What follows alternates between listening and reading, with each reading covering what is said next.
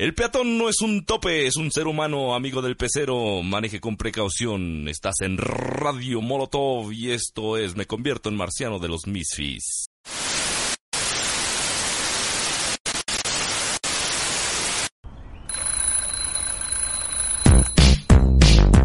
Nombre es Juan Olvera, en el lugar de un locutor donde cuento experiencias, temas de interés y simplemente lo que soy, un güey más. Ya comienza un güey más.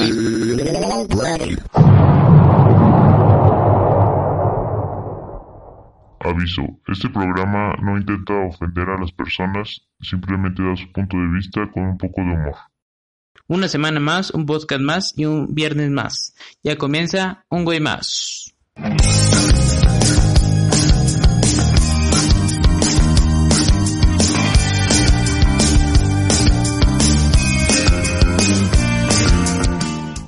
Gracias a lo que estamos viviendo en estas épocas sobre lo del coronavirus y ese tipo de, de- cuestiones, eh, decidí traerles para ustedes eh, lo que viene siendo lo que celebra esta semana, eh, Semana Santa, pero en especialmente mm, ese tema que, que me llamó la atención y que estuve investigando un poco sobre él para traérselos a ustedes.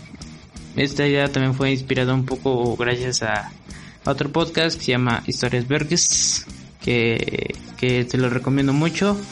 Escúchenlo, muy buenas historias, muy entretenido. Y bueno, 2.400 millones de personas lo consideran su guía y salvador. Y la humanidad entera usa su fecha aproximada de su cumpleaños para llevar el calendario. Pero, ¿realmente existió Jesús? ¿Quieres que me ponga rudo, eh? Nos remontamos aproximadamente en el siglo I antes de Cristo, en donde los romanos tenían controlado todo, todo se puede decir que Europa, un poco de Asia y un poco de África, o sea, todo el mar Mediterráneo, incluyendo una provincia eh, que se llamaba Judea, que es donde nace Jesús, Joshua ben Yosef, perdón si lo pronuncio mal, que significa hijo de José, o sea, de Jesús. Y más o menos en esa época muchos judíos no estaban de acuerdo en ser eh, ciudadanos romanos, se consideraban como invadidos por los romanos en sí.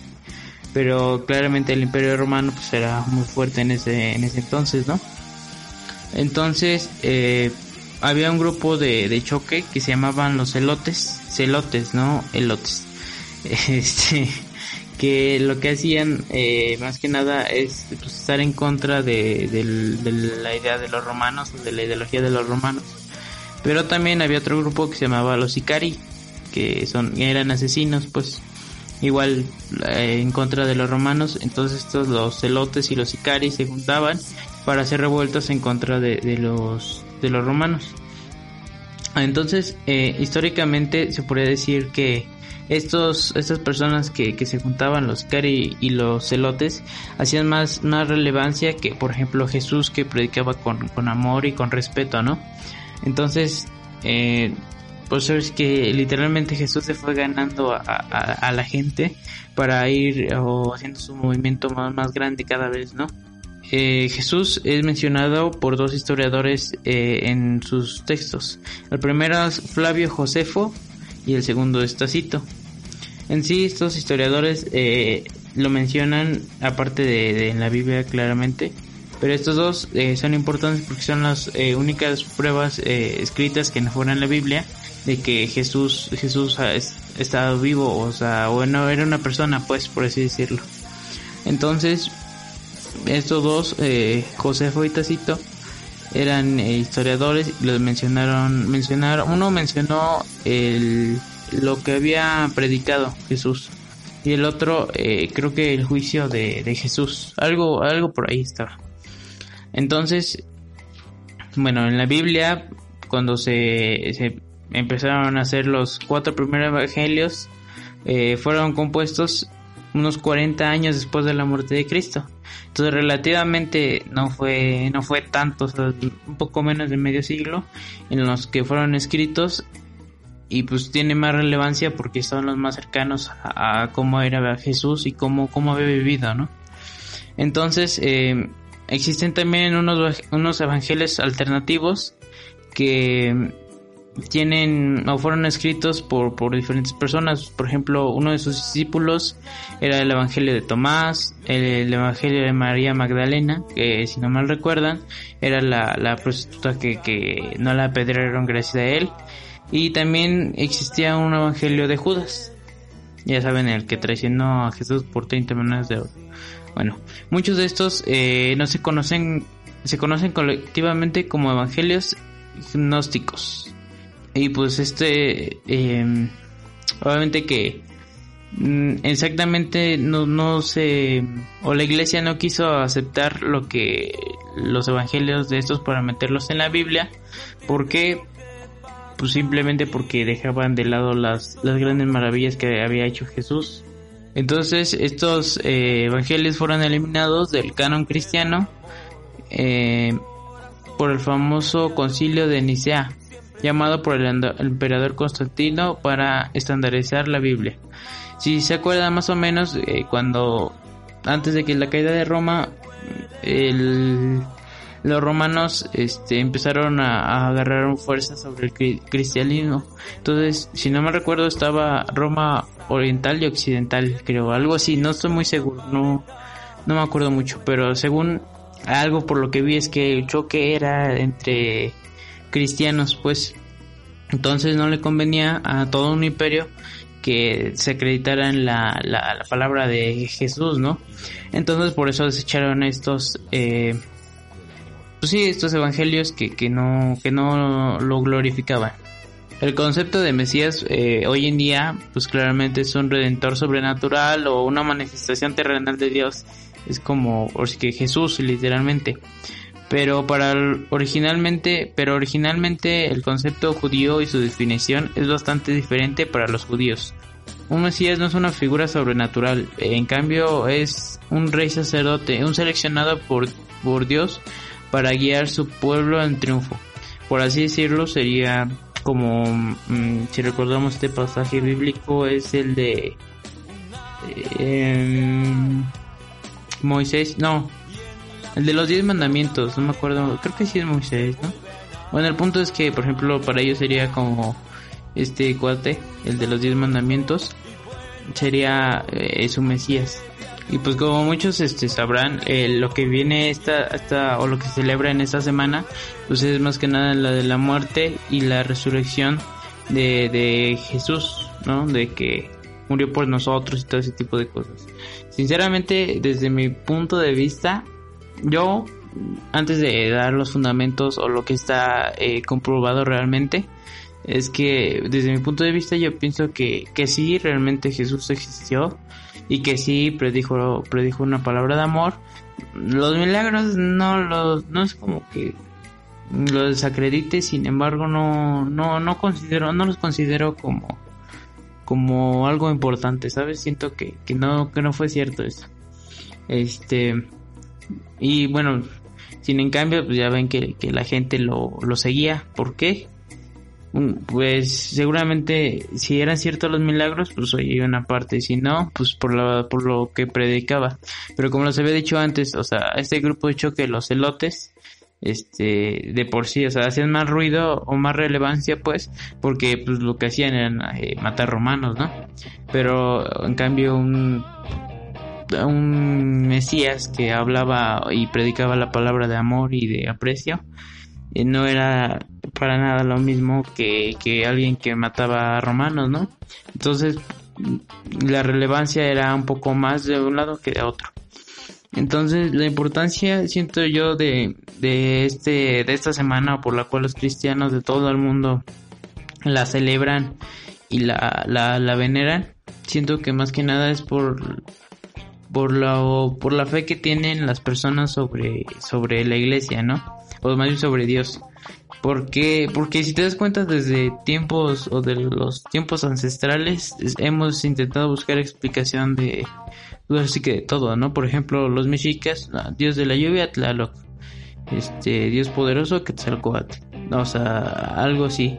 Entonces, lo que lo que pasó, pues, en teoría es que fueron a darle atributos a un hombre, por ejemplo a Jesús, que sí, sí existió y sí dijo o sí predicó que, que hubiera amor y paz y todo ese tipo de cosas, pero que sin embargo no hizo ni milagros ni nada y simplemente lo que hicieron fue que le dieron esos atributos eh, milagrosos para hacerlo más fuerte la, la religión. También hace poco leí que mm, este su su primo eh, Juan el Bautista, que es el que lo, lo bautizó, este más que nada, en vez de tratarlo como su primo, era como el, hermano, pues, o sea, que era hijo de María también, pero que la iglesia lo había, lo había quitado del camino para que, para que la Virgen fuera, para que María eh, fuera virgen y fuera pura o libre de pecado. Entonces, ahí puede también ser un arreglo de, de la iglesia para, para, pues, para controlar la religión tal vez se, se han preguntado o les ha dado la curiosidad o de ese tipo de cosas de saber por qué, por qué el centro importante de, la iglesia está en Roma y no en Jerusalén.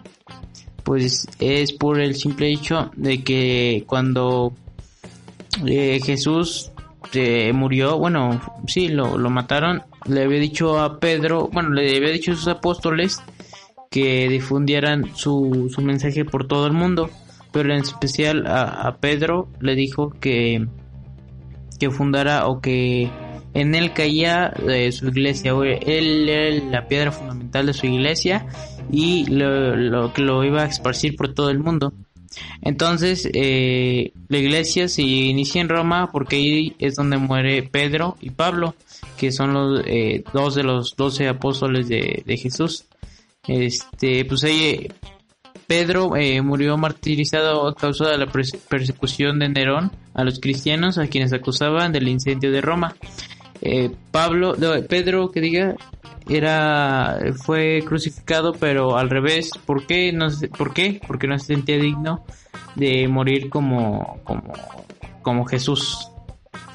Eh, el emperador Constantino decide construir una importante basílica en el lugar donde se creía había sido enterrado el apóstol Pedro, porque se había convertido en lugar de peregrinación de los fieles cristianos.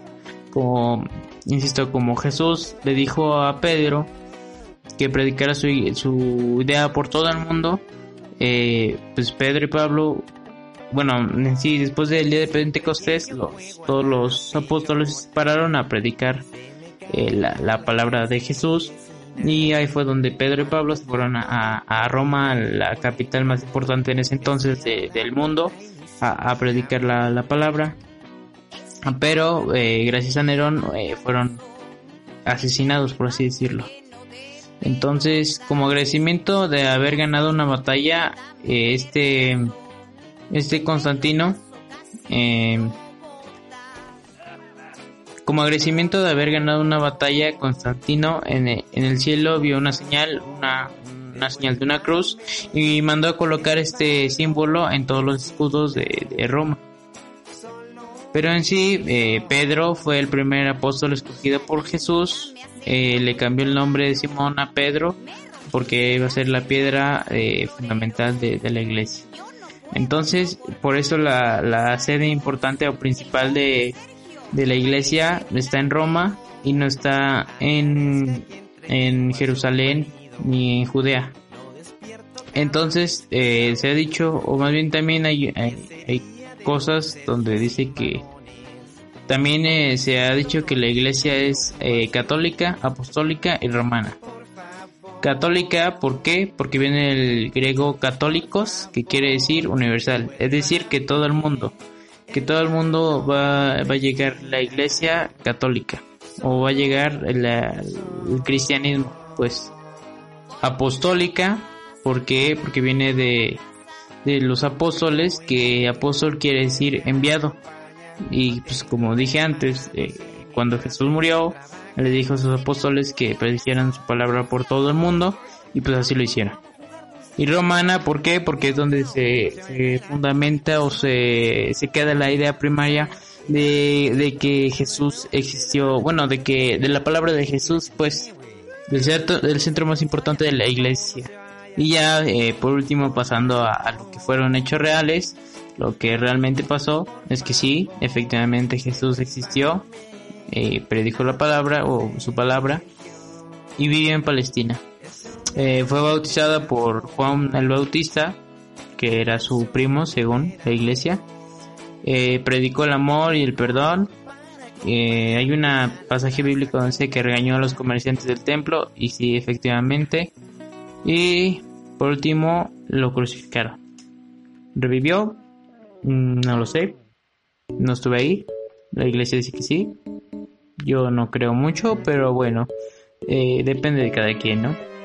Y también seguramente se preguntarán eh, pues, qué rollo con, con, la tradición de esos de, de, los huevos de Pascua, ¿no? De, pues sí, de, de los gringos, ¿no?